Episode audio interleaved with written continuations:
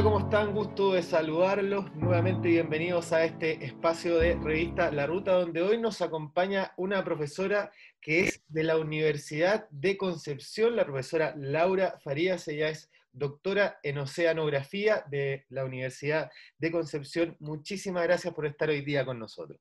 No, gracias por la invitación. Buenas tardes. Y, y de lo que vamos a hablar hoy día tiene que ver más o menos con cómo están la situación de nuestros océanos y en ese sentido queríamos partir por preguntar cómo se encuentran nuestros, nuestros mares con respecto a su biodiversidad, profesora. Se puede quizás hablar de los últimos 50 años, por ejemplo, como una referencia para ver cómo se han ido degradando con estas últimas décadas. Bueno, todos los reportes, es decir, la biodiversidad es, es proporcional a la calidad del hábitat de, distintos tipos de ecosistemas. indudablemente el océano alberga muchísimos tipos de ecosistemas, aunque, aunque uno no vea que haya límites y crea que todo es, eh, es, homogéneo, la verdad que es un mosaico de ecosistemas.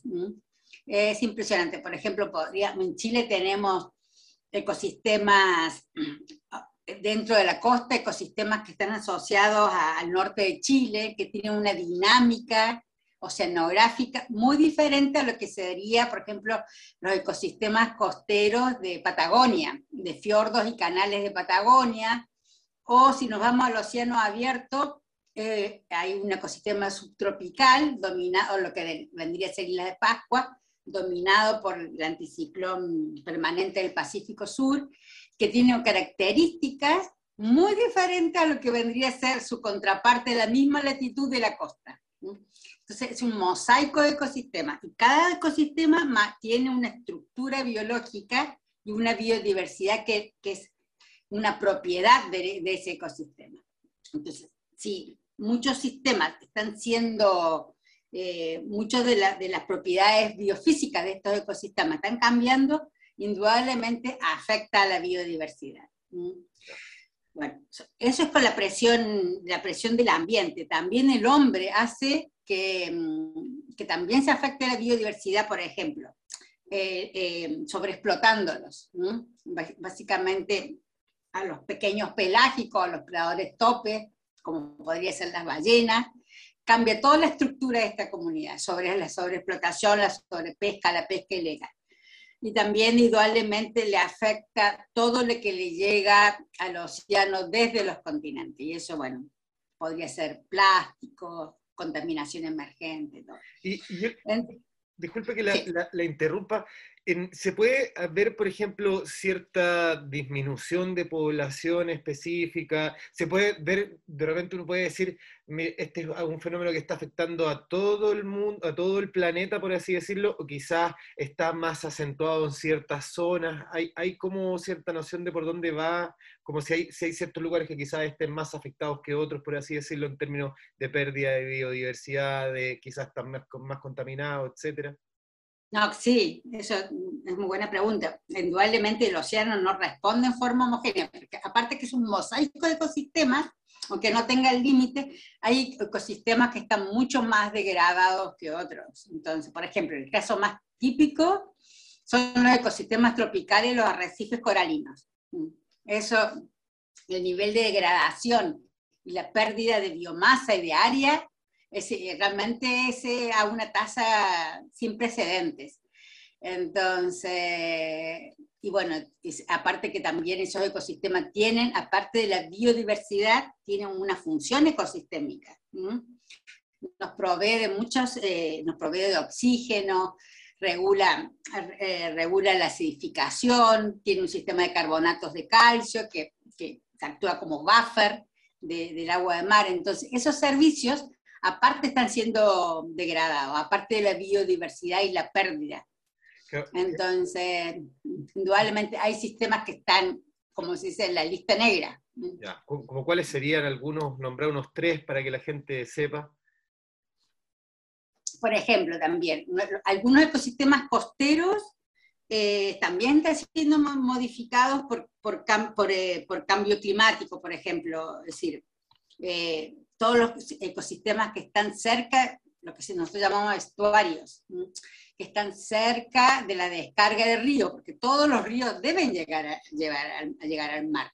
Es una función muy importante del, planeta Tierra, porque eso genera lo que se llama la circulación estuarina, es decir, la hidrografía, que, que fluya agua salobre por la superficie e ingrese agua de mar por, por la por profundidad.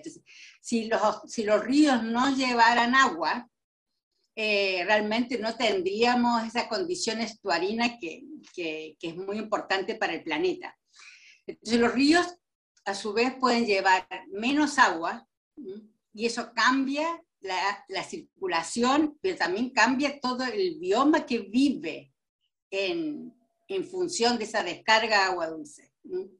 Entonces los ríos, por ejemplo, hay muchos ecosistemas, nuestros ecosistemas costeros, eh, de la zona central, como el Maipo, la Concagua, esos ecosistemas están totalmente degradados porque casi ya no les llega agua. Y eso no solamente es el ecosistema y la cantidad de agua que llega, sino también los humedales, las, las marísimas y todo el bioma que vive en ese tipo de ecosistemas. Por ejemplo, para darles un ejemplo. Claro. Un ejemplo de, de, afuera, como vendría a ser el tema de los arrecifes de coral, y otro más local, donde, donde se ve que hay mucho degradación en la zona centro. Yo le quería preguntar también sobre el tema de, eh, primero, las prácticas más comunes con que los seres humanos hacemos daño a nuestro océano, y después poder ahondar en, el, la basura. Bueno, en realidad yo te decía que muchos de los contaminantes llegan del continente al océano. Generalmente antes el océano se creía como el gran basurero, es decir, era tan grande, tan inconmensurable, tan, su poder de ilusión era tan grande que todo lo que se le vertía no iba a causar daño, pero eso está demostrado que no, que realmente que le estamos causando daño. Y bueno, y todo lo que nosotros producimos lamentablemente llega a través de la lluvia, el ciclo hidrológico de los, de los ríos y de los estuarios, va a llegar al océano costero al menos. Por lo menos va a llegar en, un ciclo relativamente corto al océano costero. Después, por las corrientes se va a ir eh, moviendo y dispersando y circulando, pero ese proceso es mucho más lento, pero va a llegar al océano costero. Entonces, generalmente nosotros tenemos muchos tipos de emisarios que llegan directamente al océano, no solamente emisarios de productos municipales, de residuos líquidos, sino también tenemos también emisarios industriales, lo que está pasando, lo que pasó en, Ventana, esa, esa, zona muy productiva, mm, muy biodiversa, perdió totalmente su capacidad, su su servicio ecosistémico. Antes había ahí una caleta de pescadores muy próspera que vivían de este recurso. Entonces, todos los emisarios, muchos de los emisarios finalmente eh, la descarga es en el océano. Entonces, hay muchas cosas que se pueden mejorar. Es decir, que puede llegar cosas al océano, pero ya en su fase, en una fase realmente muy eh, purificada y limpia. Para eso hay que poner tecnología y recursos. Muchos países lo, están, lo, hacen, pero claro, también han pagado su cuota de, errores. Pero actualmente nosotros estamos en una época donde la tecnología y la innovación nos acompañan. Eh, con el tema de, la, de, los plásticos, de, de todo esto que, que, está pasando, de que uno ve que, que, anualmente son millones de toneladas las que están llegando, con un material que se demora tanto en, en degradarse. Eh, ¿cómo, ¿Cómo se observa el panorama hoy día en el presente y también hacia el futuro? Bueno, el tema del plástico creo que ha sido una reacción internacional, indudablemente de muchos organismos de, gobierno y ONGs que han, que han puesto alerta sobre, sobre la llegada del plástico. Todo, mucho, gran parte del plástico llega al océano costero y se va dispersando. Lo que pasa es que el plástico, hay distintos tipos de plástico. Indudablemente, como no se degrada, como un polímero, se va haciendo cada vez más chiquitito, más chiquitito, más chiquitito, van fraccionándose por el tipo de erosión, de olas, del, del, entonces iba haciendo los microplásticos. El océano tiene una gran concentración de microplásticos. Ahora uno agarra una red antes si quería que capturar fitoplancton, también el método de agarrar una red, arrastrarla y contar una lupa cuántos pedacitos de microplástico hay. Finalmente, los micro, eh, muchos organismos son filtradores, filtran, no discriminan si la partícula es nutritiva o no nutritiva. Y finalmente ya está distribuido en todas las tramas tróficas, incluso hasta en los peces que comemos. Sí, ya está en nuestro, ya se, ya se ha descubierto plástico en el torrente sanguíneo de personas, eso ya... También, por eso entonces, igualmente.